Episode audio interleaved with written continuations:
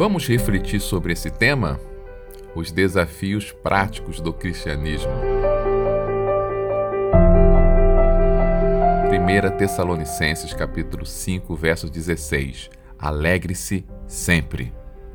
Paulo escreveu a epístola aos Tessalonicenses quase de forma conjunta. Ele faz questão de citar Silvano, que era também chamado de Silas, e Timóteo, como parceiros de ministério, e pessoas que, junto com ele, amava demais aquela igreja. Ele escreveu essa epístola respondendo algumas questões que levantavam dúvida entre aqueles irmãos, entre elas, como seria a volta de Jesus Cristo. Mas Paulo termina esta epístola citando alguns desafios práticos para a nossa fé. Entre eles, cito 1 Tessalonicenses capítulo 5, verso 16. Alegre-se sempre. Uau, que desafio é esse, rapaz?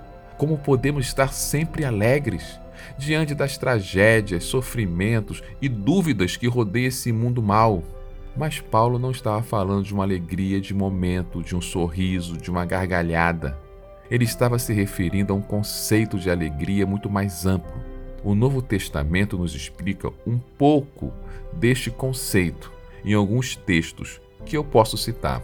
Primeiro, Atos capítulo 5, verso 41. Vai lá, dá uma lida.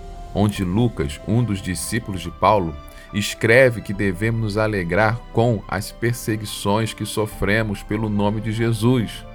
O próprio Cristo nos ensinou no seu famoso Sermão do Monte que uma das bem-aventuranças é saber que somos perseguidos por amor a Ele.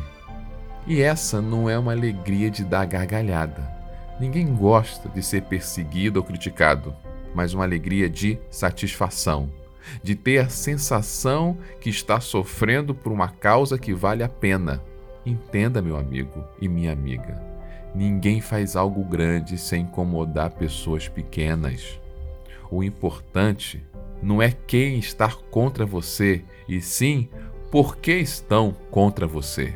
Se sua causa glorifica a Deus, abençoa pessoas, vai te ajudar, alegre-se com a adversidade.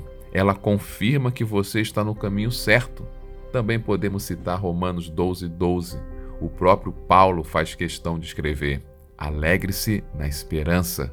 Muitas vezes o hoje nos faz chorar, nos faz nos sentir derrotados, mas podemos e devemos nos alegrar na esperança, ou seja, no amanhã.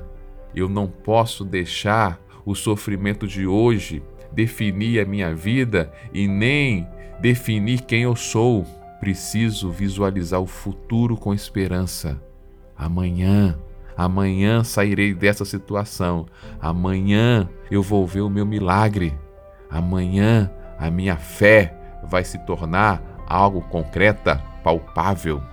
A minha fé não está presa na minha luta de hoje. A minha fé já enxerga a vitória do amanhã. Essa é a esperança que devemos nos alegrar.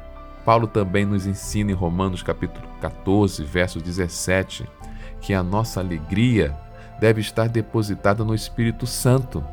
Não esqueça, o Espírito Santo é uma pessoa, ele não é uma energia, não é algo sem vida, ele é uma pessoa que você deve se relacionar.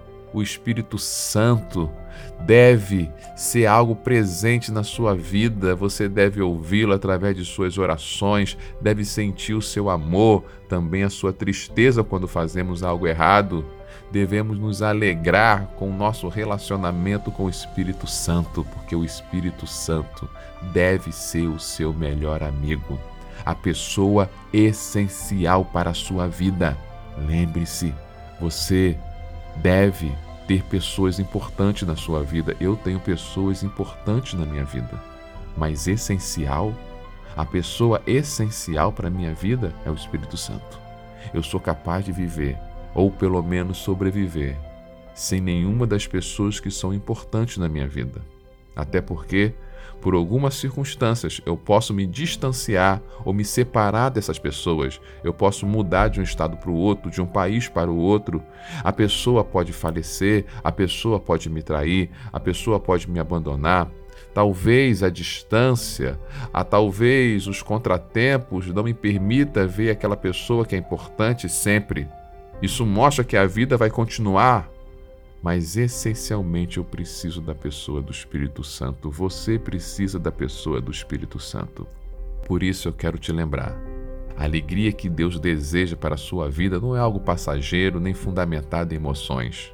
É uma certeza vindo dos céus que, mesmo nos momentos difíceis e tristes, Jesus está cuidando de você, de mim, através do Espírito Santo. Esta é mais uma reflexão para a vida, pois a fé vem pelo ouvir, mas a transformação pelo agir. Deus te abençoe.